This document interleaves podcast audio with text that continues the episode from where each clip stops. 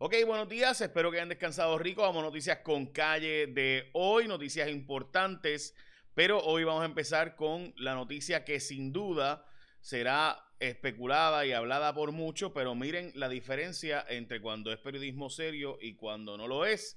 Obviamente hoy la compañera Melissa Correa ha sacado una historia, de nuevo, Melissa Correa, la persona con más fuentes federales en el periódico El Vocero, eh, dice ella que hay un intercambio de mensajes de texto entre Félix el Diamante Verdejo, Diamante, y otras personas. Y yo veo por ahí a mucha gente diciendo, no, que bendito, que él fue víctima. Mire, vamos a esperar. No, que fue que lo presionaron, que sale Dios. Mire, déjese de esa responsabilidad. Deje que las autoridades investiguen.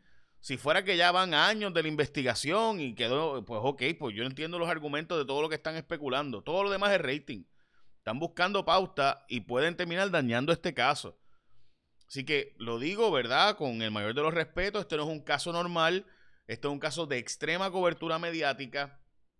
Y dice Melissa Correa que hay evidencia de que aparentemente más personas pudieron estar involucrada de alguna manera y que el celular de Félix Verdejo, cuando fue incautado, ahí pudiera estar la diferencia. Fuentes del periódico El Vocero de Melissa Correa dicen que hay mensajes comprometedores y revelan que al menos, al menos, o sea, no que solamente una, al menos otra persona estuvo en comunicación con Verdejo antes y después del asesinato de Keishla. No obstante, el testigo cooperador de negociado federal de investigaciones solamente ha apuntado a Verdejo como la única persona involucrada en el crimen. Hay que ver si esa otra persona con quien Verdejo hablaba, eh, este otro testigo, lo sabía o no. Así que de nuevo, todo eso está bajo investigación. Vamos a esperar la investigación, gente. Vamos a ser lo más responsables posible. Dicho eso, me parece importante lo que ha sacado Melissa Correa. Es una información que sin duda debe, va a ser corroborada. Recuerden que todo lo que tenga un teléfono, ¿verdad? Hay que corroborarlo. Todos los testimonios que hayan dicho personas, hay que corroborarlos, pero tengan cuidado con estar compartiendo, dando share, repost, tweets a cuanta teoría especulativa hay, que eso solo puede hacer que se dañe el caso con un potencial jurado siendo influido por eh, teorías conspiratorias extrañas. El Instituto de Ciencias Forenses no va a revelar la causa de muerte de Keishla Rodríguez, eh, pero eh, de nuevo, hay que esperar la investigación final para no dañar la investigación. Ciencias Forenses no está divulgando los detalles de este caso. Sumamente importante lo que ha pasado. El tribunal de Caguas, el juez administrador, resolvió que no va a publicar el, el, audio y pidió, de hecho, pasó una orden que, según la fiscal, que ella sí escuchó eh, la fiscal le dijo a Telemundo ayer, al compañero Luis Guardiola, que ella escuchó el audio de la vista y que ciertamente es una vista que no fue llevada a la forma apropiada por parte de la jueza y demás. Yo lo desconozco, yo no he escuchado el audio de la vista. Recuerde que el audio de Andrea, que está escuchándose por ahí, es el audio de ella hablándole a una amiga, no lo que pasó durante el proceso en el tribunal, ¿verdad? Pues hay una orden administrativa del juez en Caguas, yo la tengo por aquí, se la muestro ahora, planteando que no se puede divulgar la información eh, sobre el caso, ¿verdad? Específicamente y divulgar los datos de dicha vista. ¿Qué ocurre? Que en esa vista, que es importantísimo que se entienda, ocurrió, según muchas personas, un acto, según la propia, eh, la propia Andrea Ruiz Costas, pues que no fue atendida debidamente y que ella se sintió que no había, no había mucho interés en el caso. Bueno, pues ¿qué pasa? Que ayer la Asociación de Periodistas, debo decir, la Overseas Press Club, que es una asociación de, los, de periodistas en Puerto Rico, eh, y además Luis Guardiola, en su carácter personal, y Telemundo, el periodista de Telemundo Luis Guardiola, fue al Tribunal Supremo a pedir el audio, el Tribunal Supremo, el audio de lo que pasó en esa vista. El Tribunal Supremo acaba de resolver no al lugar, no va a permitir en, una votación 5 a 3 los jueces Martínez Torres, Mildred Pavón Charneco, Cortov Caraballo, Edgardo Rivera García y Roberto Felipe Cintrón votaron en contra de divulgar el, el, contenido del material, mientras que la jueza Maite Oronoz, Ángel Colón y Luis Estrella Martínez, es decir, los dos jueces nombrados bajo el Partido Popular y Luis Estrella, están a favor de que se publique, en contra eh, Eric Kortov Caraballo y los demás, ¿verdad? Los demás del nombrado bajo Luis Fortuño eh, y demás. ¿qué ocurre? ¿Por qué esto es tan importante y por qué esto, esto es relevante? Bueno, como les mencioné, la familia ayer en la noche publican un comunicado de prensa diciendo que quieren que se publique el audio. Es decir, la justificación de la rama judicial para que no se publicara el audio era que querían proteger a las víctimas. Bueno, pues aquí la familia de la víctima dicen que se publique el audio y piden que se publique el audio. No solo eso, sino que exigen que en honor a la transparencia que alegadamente tiene la rama judicial, debería publicarse el audio. Mientras aquí está la orden protectora del juez diciendo que no se va a publicar el audio. Este es el juez de Caguas y el Tribunal Supremo ahora eh, pues denegando la petición. Esto lo reporta el periódico El Nuevo Día.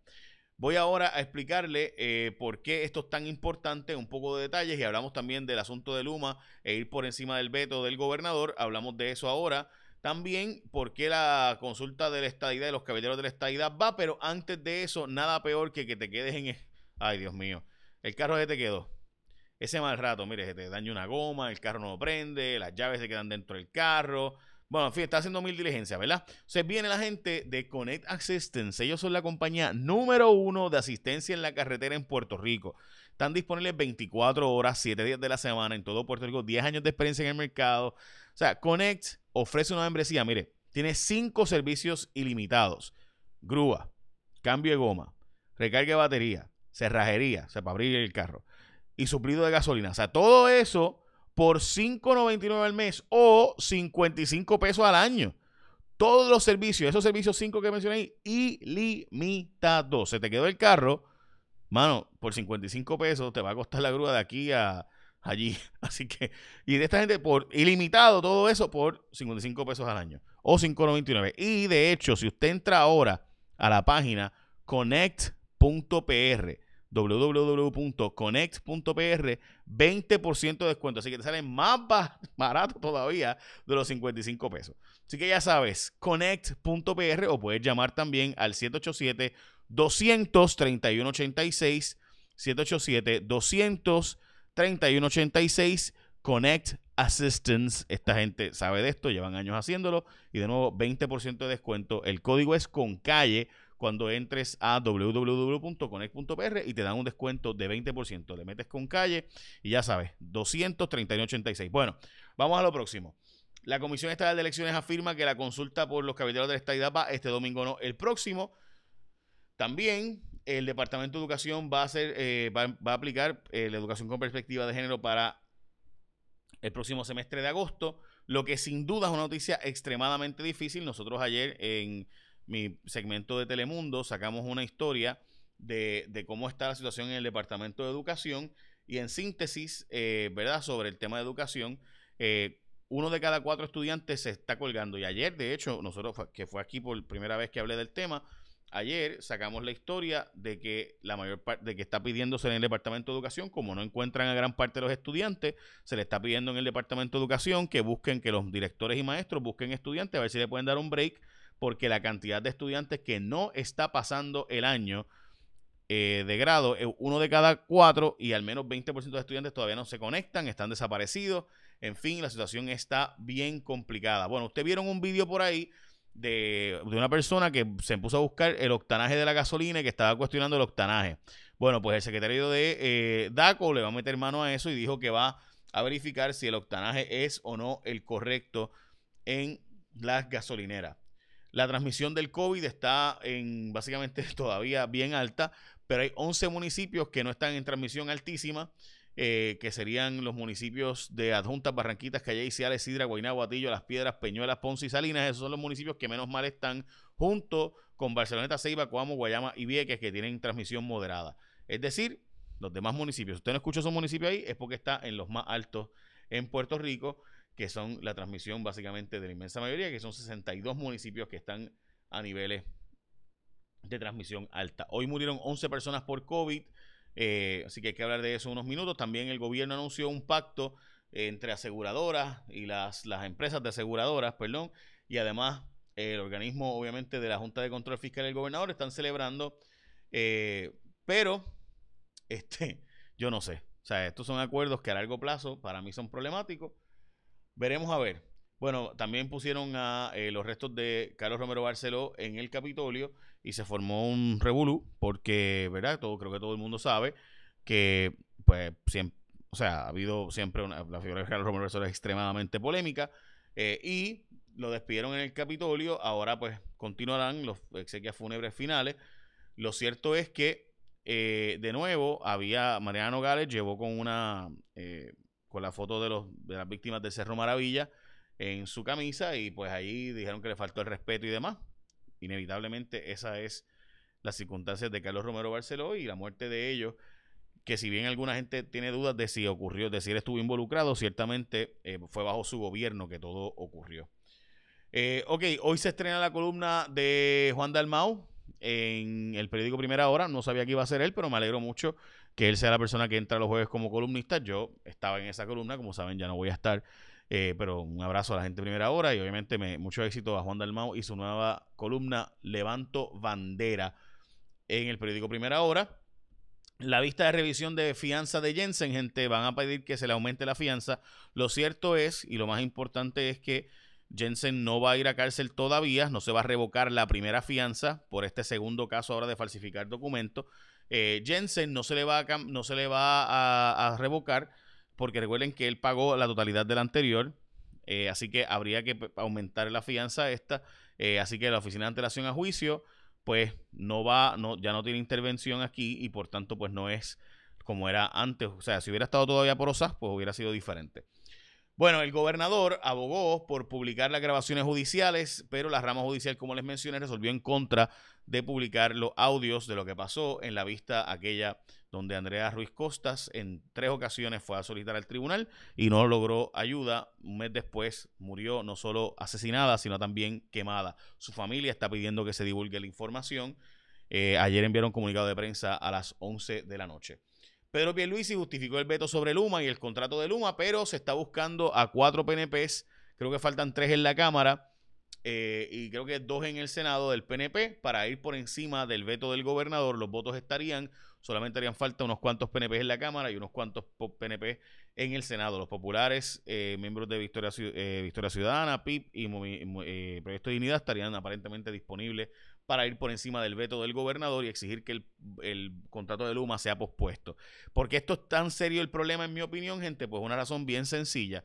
Porque si usted viene ahora mismo eh, y va a buscar la brigada, o sea, en donde están, los empleados están de brazos caídos por razones más que obvias, le dieron una carta para que se vayan ahora a ser costureros, eh, trabajar como enfermeros, vi otro, otro en la sinfónica, gente que son celadores de línea, pues, pues tú sabes qué va a pasar. Bueno, la portada del periódico El Vocero, por llenar 450 plazas de bomberos, eh, la agencia dice que no tiene personal suficiente. En primera hora, muchas, ah, hay muchas madres esperando justicia. Este es un caso que tocamos el martes en Jay y su rayo X. Hoy es la portada del periódico Primera Hora también. Es una historia bien desgarradora. El asesinato de Michelle Vargas Rosario. Eh, o perdón, la, o sea, sí, pero. Perdónenme, discúlpenme que lo dije mal. Eh, Michelle Vargas es la mamá. Asesinaron a Nachalí Cristina, que es la hija de ella. Y cuando ella fue, o sea, el problema de este caso es que hay una mordaza. Entonces, no hay muchos datos que salgan públicamente de este caso. Eh, honestamente no, no sé por qué, así que voy a indagar sobre eso. Eh, la portada del Nuevo Día, gobernador de Luz Verde el contrato de Luma eh, y la férrea oposición a la grabación de la pista del caso de Andrea Ruiz. de nuevo, ahora presumo yo que Telemundo, Overseas Press Club y Luis Guardiola pedirán ir en reconsideración, siendo que la familia está sea, las víctimas están pidiendo que se publique el audio y demás. Así que estamos al pendiente sobre ese asunto. Bueno, Finalmente, hoy es el Día Nacional de la Enfermera. Eh, también es el Día de eh, la Bebida, Beverage Day. Originalmente era para las bebidas carbonatadas, o sea, las sodas y eso, pero no sé por qué cambió eso. Eh, esto fue para los años 20. También hoy es el Día Internacional de No Hacer Dieta, No Diet Day. se le conoce al día de hoy. También es el Día del Filatelista, o sea, la persona que practica la filatelia, que es la colección y estudio de los sellos postales. Y también finalmente es el Día Nacional de la Oración en los Estados Unidos de 1952-51. Sé que, sé que es de los años 50 cuando el presidente estableció el día de hoy como el Día de la Oración Oficial de los Estados Unidos. Y básicamente todos los presidentes posteriores a eso pues lo han puesto también y han dado seguimiento para que sea el día de la oración. Y además recuerda que tú puedes tener asistencia en la carretera ilimitada en cinco servicios de grúa, el cambiar la goma, cambiar o recargar la batería. Si se te quedaron las llaves dentro, te abren el carro. Suplido de gasolina, todo eso por solo $5.99 al mes o 55 al año. Y tienes 20% de descuento, o sea, sale más barato todavía si usas el código con calle entrando a www.connect.pr o llamando al 787-231-86. Sencillo.